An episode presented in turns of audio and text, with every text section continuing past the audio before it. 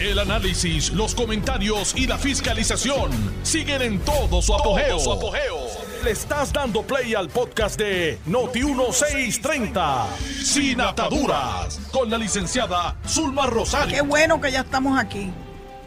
Hoy es martes 29 de noviembre del año 2022. Esta es su amiga Zulma R. Rosario Vega en Sin Ataduras por Noti1, la mejor estación de Puerto Rico y primera fiscalizando.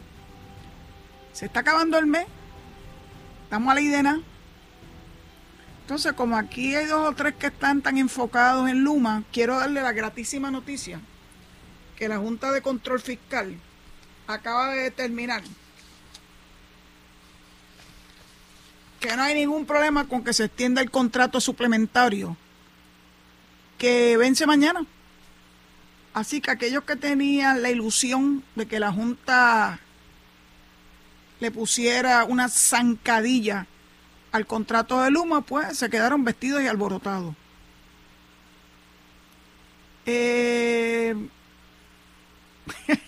cuando yo estaba en la escuela de Derecho y decían que ya se habían terminado todas las opciones desde el punto de vista legal, eh, nos decían que habían dos opciones, el pataleo o la Corte Celestial. En el caso del contrato de Luma, pues sigan pataleteando. Todos los días, todos los días, todos los días hacen eh, manifestaciones con las mismas caras, las mismas personas. No logran atraer a nadie más.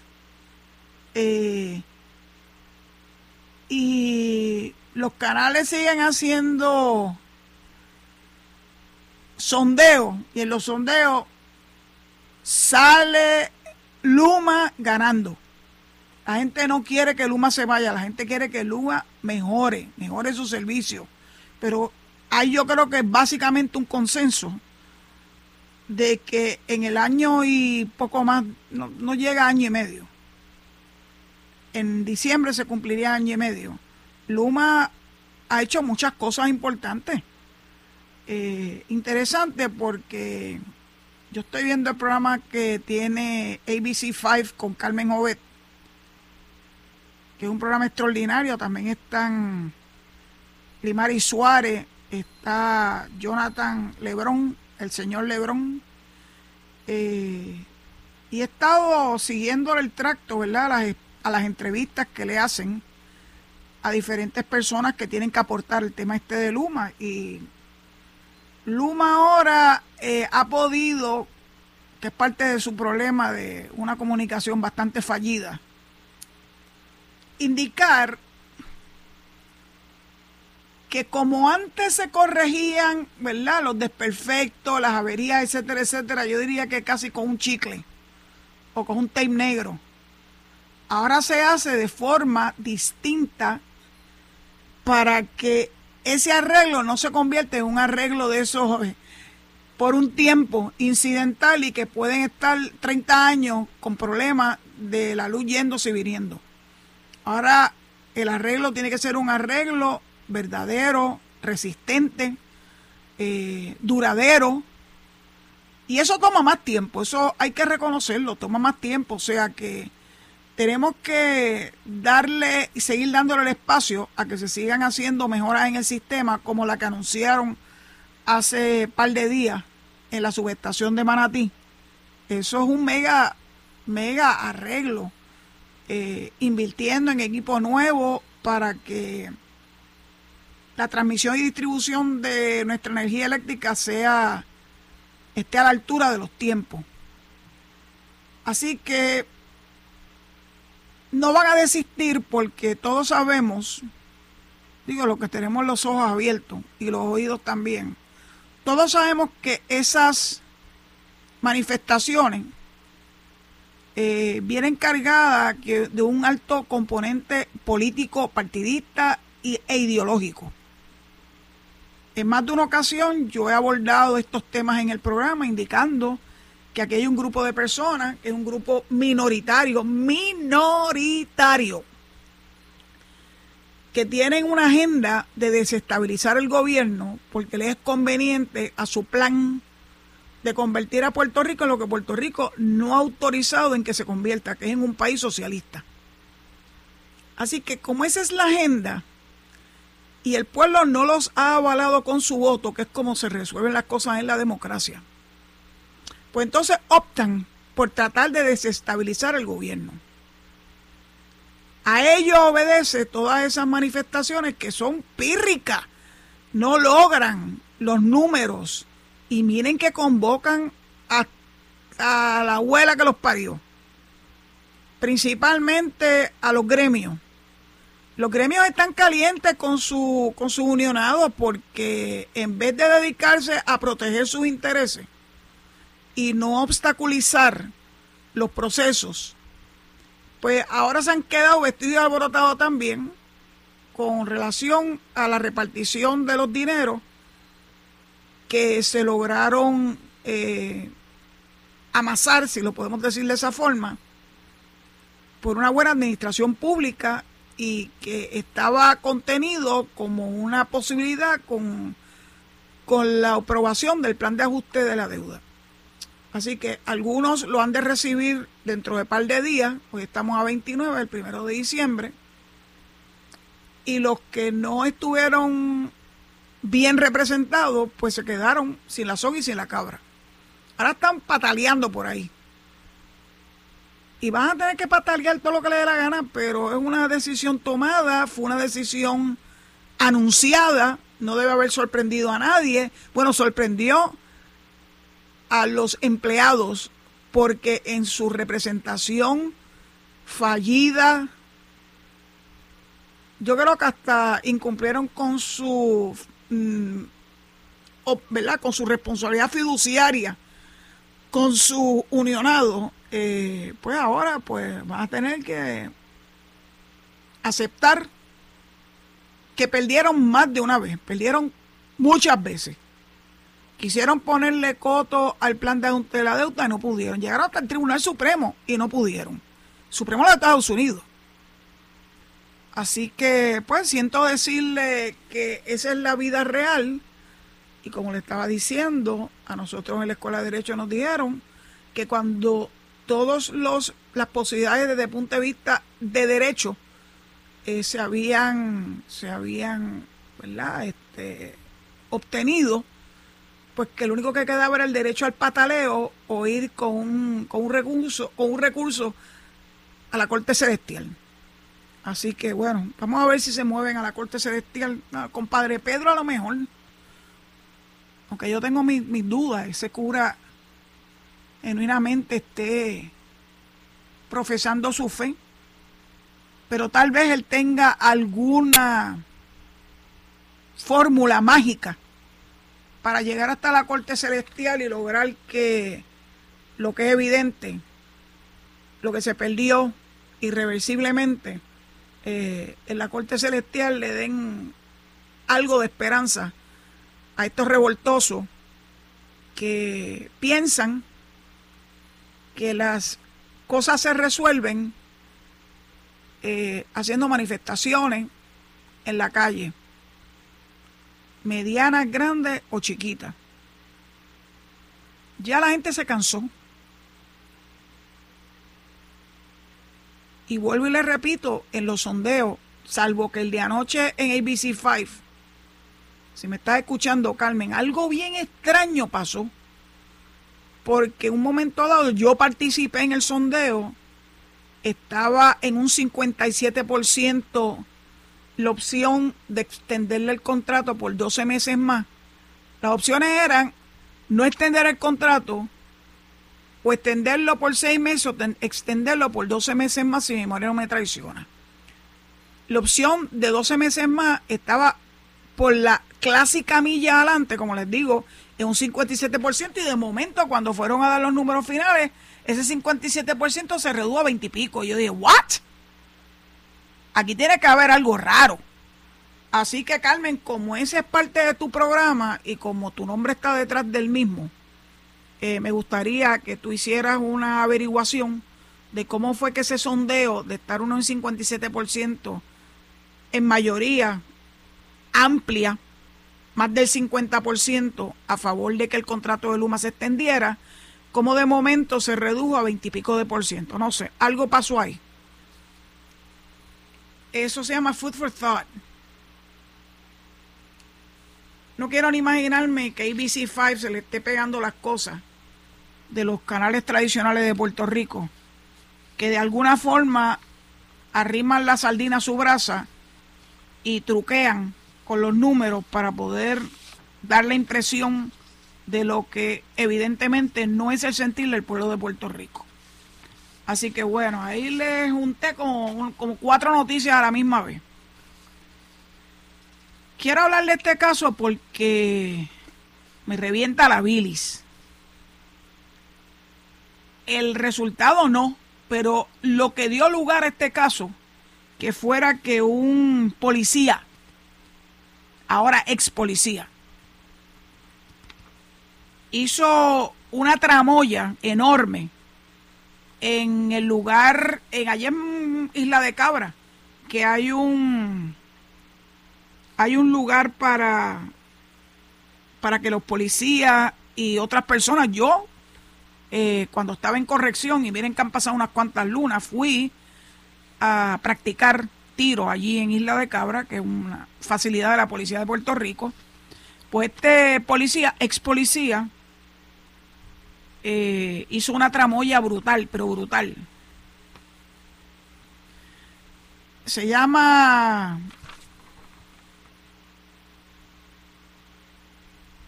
Creo que José. José, José Padilla Galarza. Miren cuál era el entramado que él se inventó. Padilla Galarza visitó el campo de tiro de Isla de Cabra en múltiples ocasiones durante un periodo de un año para familiarizarse con el personal, sus turnos y el diseño de las instalaciones.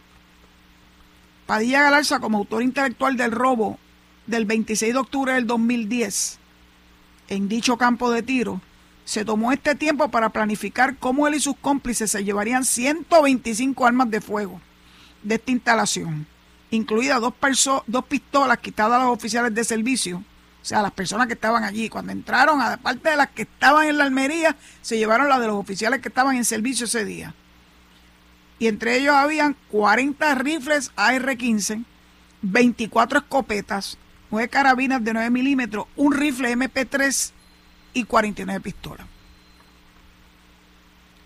Usaron una Ford Crown Victoria blanca con calcomanía falsa de la policía para dar la apariencia de un patrullero oficial de dicho cuerpo y fueron vestidos como policía, algunos con uniformes regulares de la policía y otros con uniformes tácticos.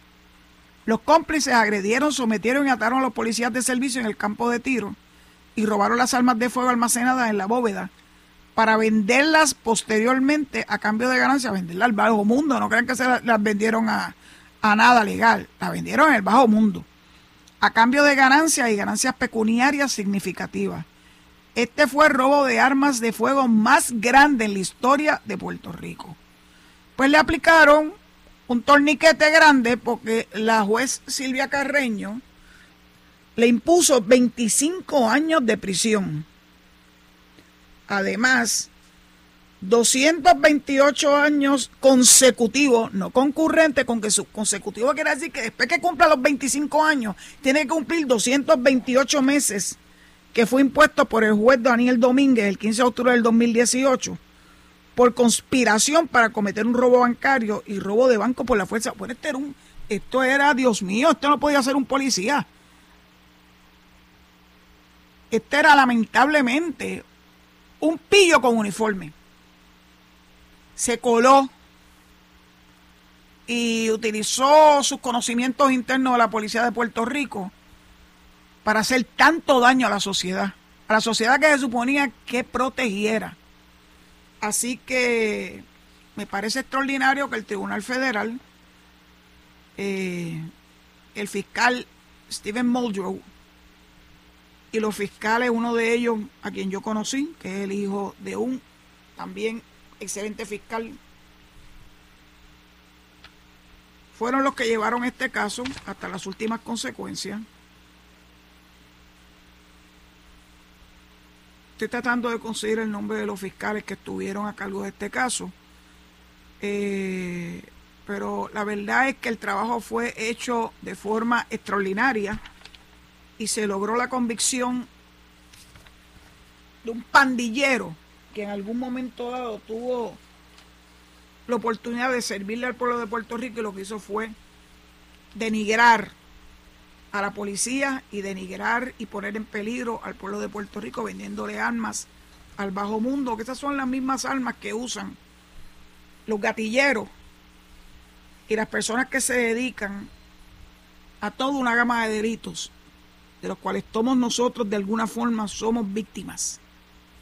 Pues que se refunda en la cárcel.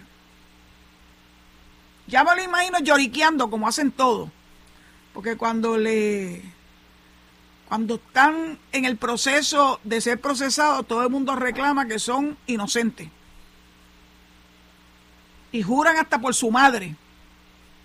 Lo hemos visto que ellos no tuvieron nada que ver con lo que se le imputa y cuando finalmente pasan por el proceso y se le logra probar más allá de dudas razonables, entonces vienen los lloriqueos y los lamentos. Y entonces dicen que están abochornados, que están arrepentidos, yo he visto, yo he visto estos shows eh, frente a la juez sentenciadora, lo vi en el caso del exalcalde de, de Río Grande, que se tumbaba dinero a cambio de contrato. Así que estos quid pro quo son nuevos. Y fuimos invitados para ver la lectura de sentencia. Esa lectura de sentencia la hizo la juez que ya se retiró eh, valga de ser eso. Y valía la pena escuchar al exalcalde venir con el lloriqueo y con la vergüenza que le daba enfrentarse a la justicia y reconocer sus actos de corrupción que tuvieron un impacto terrible sobre su familia, sobre los empleados del municipio de Río Grande que estaban allí eh, y todos llorando desconsolados porque no podían ni creer que su alcalde fuera ese tipo de persona. Saben que parte del problema del alcalde, exalcalde de Río Grande, Eduard Rivera, lo he mencionado en más de una ocasión en este programa. Primero que trabajó 25 años en la oficina del Contralor en el área de municipio, en la división de municipio. Can you believe this? Y de eso se metió en la política, logró obtener el, el ¿verdad? El, visto bueno del pueblo de Río Grande, el pueblo de mi papá, por cierto. Eh, y aprovechar el estar sentado en la poltrona municipal para agenciarse miles y miles de dólares mal habidos, porque su sueldo no era suficiente para sostener en gran medida eh, un problema serio de vicio de juego.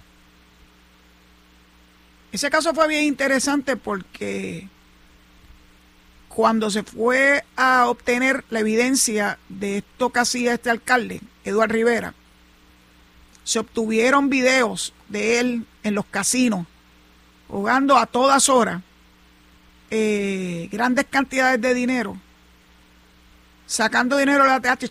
Todo eso son eh, transacciones que se graban y que son admisibles en evidencia porque bien obtenida, pues eso da eh, un proceso mucho más sólido ante la opinión de un jurado o de un juez si decidiera un tribunal de derecho. Así que yo me imagino a este Padilla Galarza cuando le, cuando le tocó escuchar la determinación de la juez Silvia Carreño de 25 años más unos cuantas misas sueltas.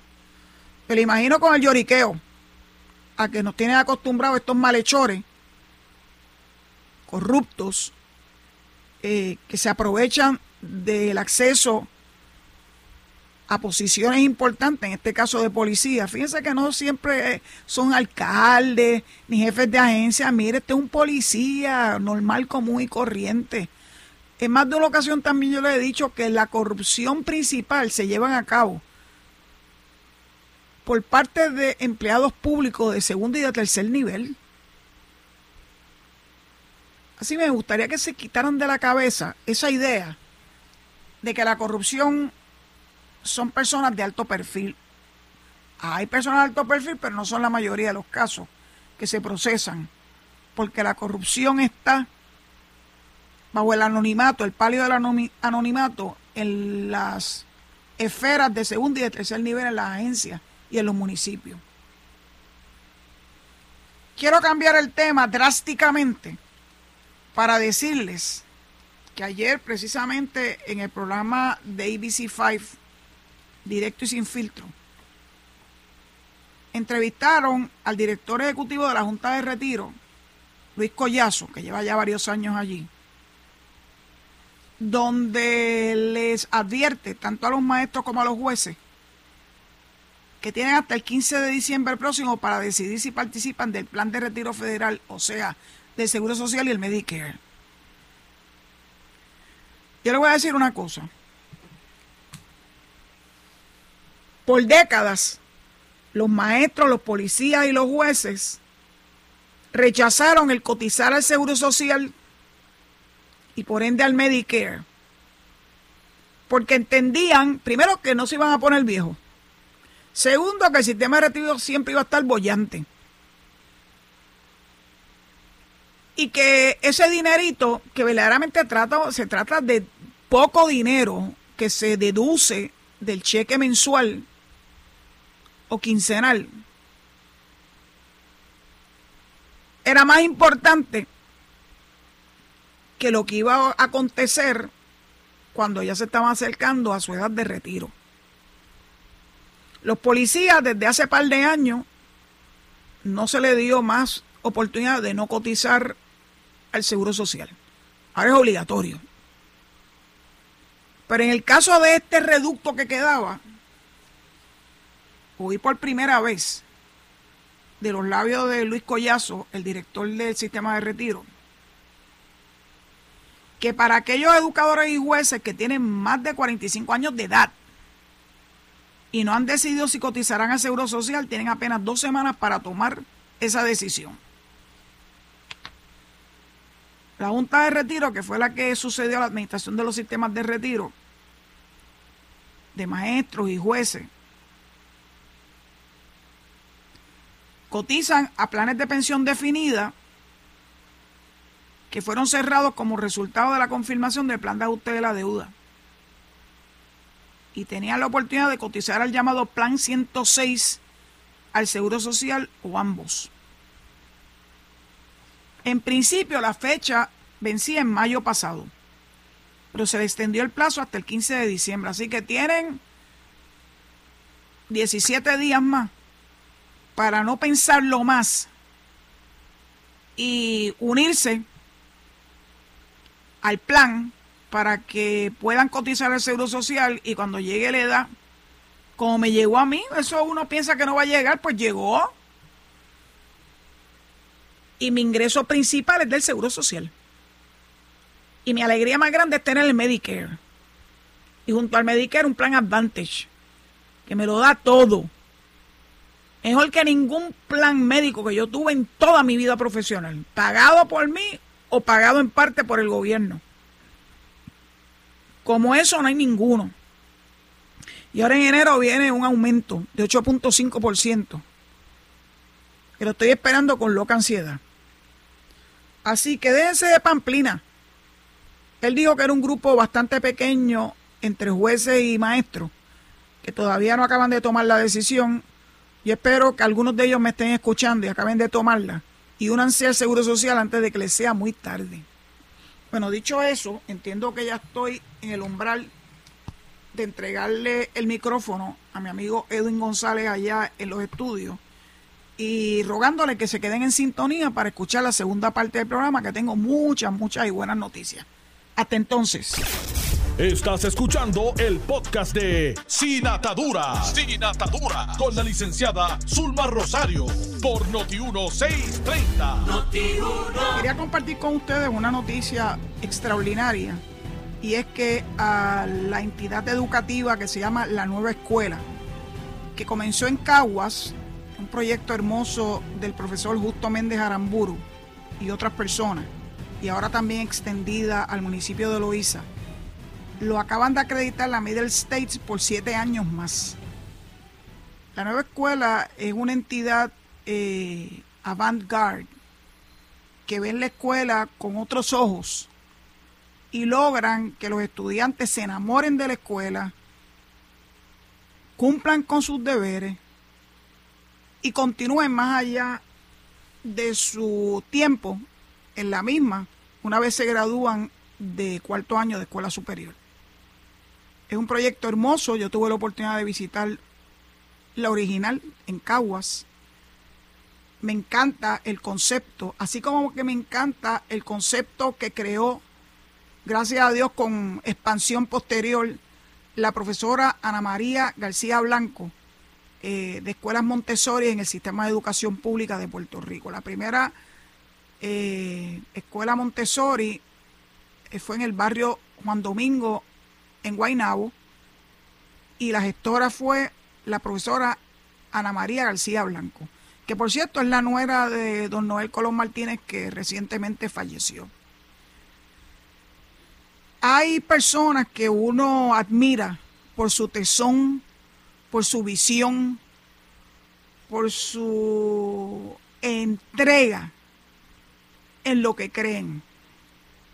Y eso siempre es digno de admirar.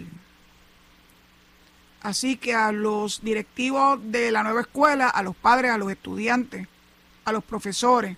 Muchas felicidades por esa acreditación, pero fíjense, la Middle States no solamente acreditó la semana pasada, nos enteramos, el recinto de ciencias médicas, a pesar de los pesares, ¿verdad? Porque recientemente su ex rectora eh, recibió un referido de justicia al, al FEI.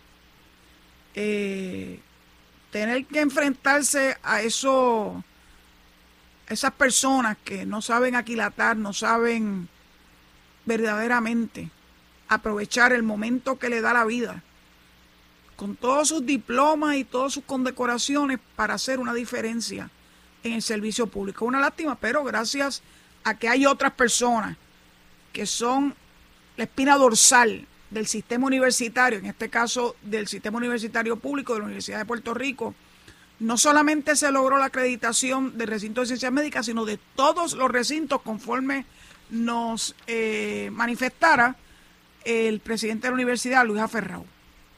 Así que hay que tener fe. Las cosas se pueden ir enderezando poco a poco. Es cuestión de voluntad. Esa es la palabra mágica. Voluntad, el deseo de hacer las cosas para que cambien. Pero miren, miren para ver cosas que verdaderamente a mí me sorprenden. Algo negativo, tengo que decirlo porque es el momento. A Narmito, ¿se acuerdan de Narmito? El representante de la Cámara, Luis Ortiz Lugo, alias Narmito, saltó a la palestra pública por su por su no sé cómo le llamaríamos por su envolvimiento o involucramiento con aquel gran escándalo de, de Salinas, donde hasta celebraban paries bien grandes para el Partido Popular en, en un área reservada y protegida. Estamos esperando qué ha ocurrido con toda esa gente que invadieron esos terrenos. Eh, en contra de todas las leyes y todos los reglamentos aplicables. Y Nalmito estuvo involucrado en eso. Y después entonces, es que no nos podemos olvidar de estas cosas. Eh, quiso y aspiró a la alcaldía de Guayama para sustituir al exalcalde corrupto de Guayama. ¿Se acuerdan? Gracias a Dios, el pueblo de Guayama no le dio su visto bueno. Pues ese mismo Nalmito, en su rol como representante a la Cámara, y algo que me sorprende enormemente, el exalcalde de Guayanilla, que ahora es un empleado de la Cámara, Nelson Torres Jordán, fueron, ay Dios, la Codepola, ¿saben quién es la Codepola, verdad? La Corporación para la Defensa del Poseedor de Licencias de Armas de Puerto Rico. No tengo nada en contra de Codepola, pero Codepola se está metiendo en camisas de once varas. Bueno, pues logra convencer a Nalmito y al exalcalde popular de Guayanilla, Nelson Torres Jordán, para mediante un proyecto de ley, reducir la distancia a la que se puede establecer un club de tiro eh, cerca de un plantel escolar. En esto también está involucrado un cabildero que se llama Ariel Torres Meléndez. El que cabildea por armas me recuerda mucho a la situación en los Estados Unidos de la que yo me siento orgullosa ciudadana, donde hay este frenzy o esta obsesión con las armas de fuego y que nos han llevado a momentos asiagos de uso de armas de fuego por personas menores en cuya casa hay arsenales de armas porque se sienten orgullosos. Bueno, hubo una representante a la Cámara de Representantes de los Estados Unidos que la tarjeta de Navidad era una foto de ella y su familia, sus hijos, todos y cada uno de ellos con un arma de fuego. A esos niveles. Así que, para mi sorpresa, en Puerto Rico existe ese frenzy por las armas y ahora quieren, a través de este proyecto de ley, que se reduzca la distancia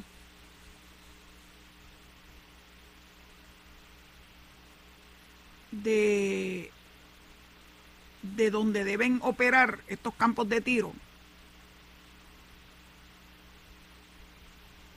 Este, este parte de prensa de Oscar Serrano, este extraordinario, es son personas que tienen el aval de Codepola Con la ley de armas del 2020 se estableció que estas no podían estar ni las almerías ni los campos de tiro a menos de una milla de distancia de un plantén escolar. Pues ahora lo redujeron a 300. 300 metros, eso no es nada. Increíble, ¿verdad? Las escuelas haciendo un esfuerzo por darle el pan de la enseñanza a los estudiantes, ahora con el, ¿verdad? Con la preocupación de que estas armerías o clubes de tiro eh, estén más cerca cada día de las escuelas. De hecho, yo sé, porque paso por allí con frecuencia, eh, por Ponce, un poquito después del, del Hotel Holiday Inn, hay un club de tiro muy cerca de una escuela y recuerdo las quejas de los maestros y de los estudiantes y de los padres de que en ocasiones eh, cuando se hacían prácticas de tiro, balas caían en el patio del plantel. Así que uno se pregunta, ¿para qué tú quieres tener un club de tiro o una armería tan cerca de una escuela? ¿Por qué? ¿A cuente qué? ¿Que es que van a ir a la escuela a tratar de convencer a los estudiantes que se unan al club de tiro?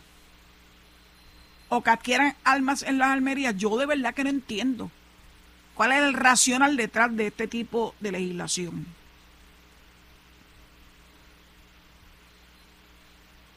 De hecho, en la en la noticia que salió en Noticel ayer, bien tempranito en la mañana, hay hasta un, un, un plano donde se establece la cercanía de una armería con la que la policía intervino, Shooter Sports Armory, cuyo dueño es Torres Meléndez, se llama el individuo, y que forma parte, según este, ¿verdad? Este, este parte de prensa, de los que quieren propiciar que las almerías estén a una distancia menor de las escuelas. Y hay un trasfondo a esto. En el 2021 la policía intervino con la almería Shooter Sports Armory que Torres Meléndez preside y que ubica en el edificio del antiguo Tribunal de Primera Instancia en Trujillo Alto. En una acción que todavía está en disputa en el foro administrativo, la agencia ha decidido revocarle la licencia de armero, porque entre otros hallazgos el local ubicaba una distancia menor de un plantel escolar de lo que provee la ley. Torres Meléndez intentó impugnar la intervención de la policía en el tribunal y antes de que el caso se devolviera al foro administrativo se produjo una declaración en la que el presidente de Codepola admitía que las enmiendas a la ley de armas, como esta que empuja Nalmito y Torres Jordán, le beneficiaban en este caso. Lo que que difícilmente se va a dar retroactividad a esto. Shooters tiene cinco planteles públicos y privados dentro del radio de la milla que dicta la ley. Y además de Almería opera un club de tiro. Dios mío, habiendo tantos y tantas cosas que se pueden resolver a través de proyectos en la legislatura, que le dediquen tiempo a esto, verdaderamente llora ante los ojos de Dios.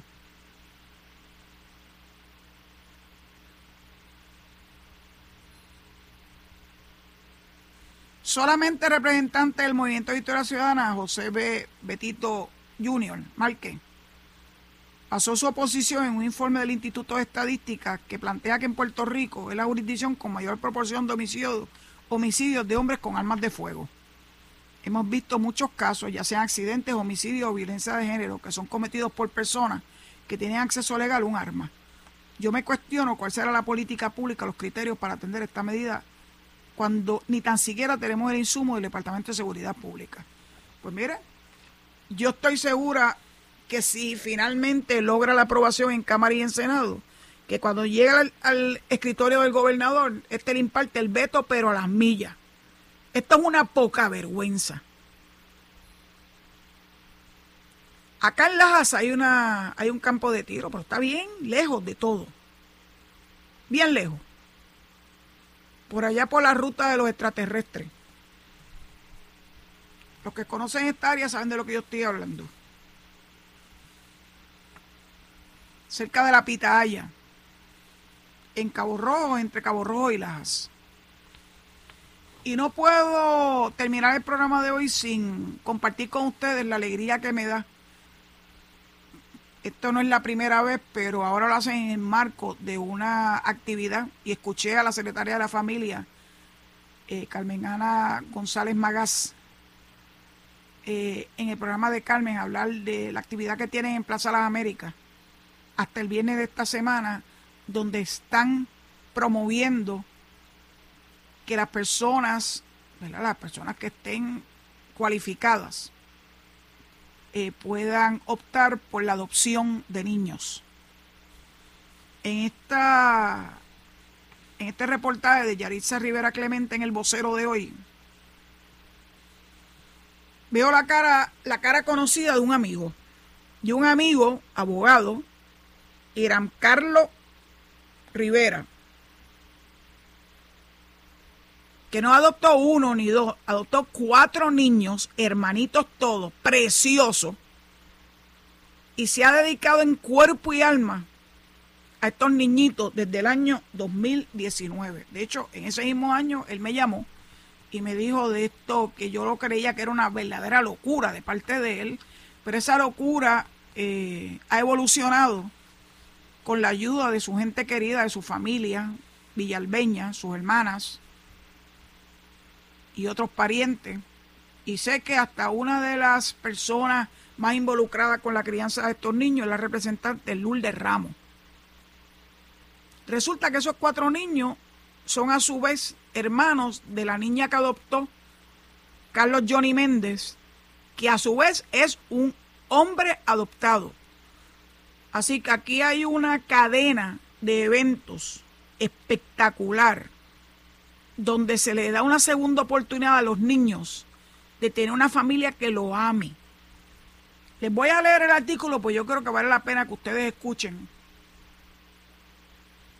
cómo es que se dio este caso de parte de mi querido amigo Irán Carlos Rivera. Su rostro resplandece, se emociona y su voz se entrecorta de momento al relatar de cómo llegó a convertirse en padre de cuatro hermanos, dos niñas y dos niños, que hoy sin dudarlo ni un segundo cuando lo ven, se la abalanzan encima, lo besan y le llaman papá. Su historia llena corazones, cambia vidas y sobre todo es una muestra de lo que es el amor puro y genuino. esto es una cita de unas expresiones que él hace, es un proceso bien bonito. Yo no les puedo decir que se siente tener un hijo biológico porque no lo tengo. Pero si se siente igual que el amor que se siente por un hijo adoptivo, tengo que decir que es un gran amor. Porque el amor que yo siento por ellos cuatro no lo puedo describir. El 6 de agosto del 2019 a las cuatro y media, días antes de yo salir de la oficina de ética, los hermanitos hicieron entrada al hogar de Irán Rivera y su pareja Brian Gómez, cambiando su vida para siempre. Así, sin tan siquiera imaginarlo, en un inicio se convirtieron en padres de cuatro cautivadores niños, Luis Irán de siete, Henry Bryan de seis, Emma Patricia de cinco y Luz Victoria de cuatro. Dios es perfecto. Dios ubica a quien tiene que ubicar en el momento preciso y a la hora perfecta. Con todo lo que he vivido, sé que yo estaba en su destino y ellos estaban en el mío. Contó que originalmente habían decidido tener un bebé por medio de un vientre de alquiler, pero al buscar información sobre el proceso cambiaron de parecer. Explicó que en la isla este trámite no está regulado, por lo que les dio miedo y decidieron que era la oportunidad idónea para adoptar. Acudieron a un hogar con licencia para adopción donde vieron a Luis Irán y a Henry Bryan. Este último se le acercó y no lo soltaba. Nosotros salimos de allí con la mentalidad de que iban a ser los dos varones los adoptados. De esta manera relató que iniciaron el proceso de adopción, pero sin imaginar que el destino tenía otros planes. Agregó que un día recibió la llamada de la persona que tenía a cargo su caso, quien le indicó que el informe del trabajador social recomendaba que se adoptaran los cuatro hermanitos, de lo contrario se tendría que sustituir por otra familia. Confieso que en ese momento lloré por miedo. De tener nada a tener cuatro era mucho. Dos niños, dos niñas y me decía, ¿cómo voy a bregar con ellos? Yo no sé ni cambiar un pamper, ni hacer un lazo. Así que llamé a su otro papá y le dije, Brian, nos vas a considerar, pero son los cuatro hermanos. Y él le dijo, si son los cuatro, son los cuatro, y con los cuatro nos vamos. Buscando otras opiniones, llamó a dos de sus hermanas, quienes la apoyaron en el proceso. Una de ellas me recordó que papi y mami hacían los sacrificios de la vida para que nosotros estuviéramos juntos. Y me dijo, si ellos pudieron, tú también puedes y vas a contar con nosotros. Llamé a mi segunda hermana y le explico y me dijo exactamente lo mismo. Las palabras de sus hermanas, según dijo, fueron la motivación extra para dar el paso hacia adelante. El 6 de agosto del 2019, wow, el día del cumpleaños de mi hermano. A las cuatro y media ellos hicieron entrada por la puerta de mi casa para con el favor de Dios nunca más salir. Ayer contó su historia acompañado de dos de las nenas, dos nenas, Emma y Luz, en el inicio del Esperando Expo, que es la actividad que se está llevando a cabo en Plaza Las Américas. Es una feria de servicios que celebra el Departamento de la Familia en el primer nivel de Plaza Las Américas hasta este viernes en un horario de 9 de la mañana a 9 de la noche, donde las personas interesadas en adoptar tienen la oportunidad de orientarse sobre los procedimientos y acudir a cuatro cuartos donde conocen el testimonio de los propios menores liberados de patria potestad tienen que estar librados de patria potestad porque tiene que haberse roto legalmente el vínculo con sus padres biológicos. Si quieren adoptar, que lo hagan sin pensarlo, continúa Irán Carlos. Sé que es un cambio completo de modo de vida, de rutina, pero yo aprendí en una de mis clases que nosotros los seres humanos somos de costumbre. Y es cuestión de acostumbrarse a dejar de ser tú para convertirte en ellos. Wow, Irán, de verdad que te votaste. Y sé que te sale del corazón. Precisamente Luz Victoria, quien a su corta edad demostró ayer que no le teme hablar en público, tuvo palabras de amor. Papá, tú eres lindo, respondió la menor cuando la moderadora del evento, Ivonne Orsini, le preguntó qué le diría a su papá en ese momento. Pues dijo que era lindo. Experiencia de Irán no es solo la de una pareja que adoptó a cuatro niños, sino de un abogado que brinda representación legal gratuita a las personas que desean adoptar. Además, esa historia está atada a la adopción del representante Carlos Johnny Mendy y su esposa Lisandra Maldonado, pues la niña Alicia Caleila, de 8 años, es hermana biológica de estos cuatro niños. Eso fue algo que nunca se buscó, fue totalmente casualidad o una causalidad de Dios. Pero ha sido una chulebría. Un hermanito de Alicia tiene la misma edad que ella en cuestión de una semana y nosotros celebramos los cumpleaños juntos. Hay actividades que vamos y están todos ellos juntos y ellos comparten, juegan, brincan y saltan le decimos que son su familia. Ellos todavía no le entienden, pero se hablan de primos. Pero cuando vayan creciendo le vamos a decir, como lo hicieron conmigo, de dónde vinimos, quiénes son tu familia y tú decides si quieres continuar relacionándote o no, dijo Johnny Méndez. quien comparte su experiencia como hijo adoptado. La secretaria de la familia, Carmen Ana González Magas, instó ayer a los ciudadanos a acudir a la feria de servicios para recibir información. La agencia tiene 140 menores de diferentes edades que están liberados de patria potestad, o sea que están listos para ser adoptados. Es sumamente importante que nos visiten porque es un solo lugar, en un solo lugar tienes toda la información disponible, inclusive tienes hasta una unidad legal que te puede proveer esa información de cómo van los procesos. Esta es una historia hermosa de amor. Tengo que admitirle que a la edad que yo tengo, que son 68 años, y lo digo con orgullo, estoy bien de salud, gracias a Dios, no puedo emular a Iram Carlos. 20 años antes sí, con gusto lo hubiese hecho. Pero la vida da muchos tumbos. Antes el proceso de adopción era bien, bien complejo y bien complicado. Y bueno, agradezco que con el paso de los años los procesos de adopción se hayan mejorado para que los niños, que son verdaderamente la base de estos procesos, puedan tener un hogar donde criarse, donde recibir amor, donde recibir, eh, sí, muchas cosas, educación, em-, ejemplificante, donde se le puede enseñar límites y donde se puedan crear extraordinarios ciudadanos para Puerto Rico en un futuro. No me lo pidieron, pero yo lo hago. Todos los que me están escuchando y que tienen todavía la posibilidad de adoptar un niño o una niña, acudan a esa feria en Plaza de las Américas que se acaba el viernes y de alguna forma muestren interés y obtengan información para ver si ese deseo de adoptar se convierte en realidad. Pues dicho eso, termino con esta nota hermosa de amor, eh, el programa de hoy, instándole a que se queden en sintonía con Notiuno para que escuchen a Enrique Quique Cruz y a Luis Enrique Falú, eh, y que me hagan el privilegio de escucharme mañana a partir de las 4 en Sin Ataduras por Noti1. Dios los guarde y los bendiga y será hasta mañana, si así papá Dios lo permite.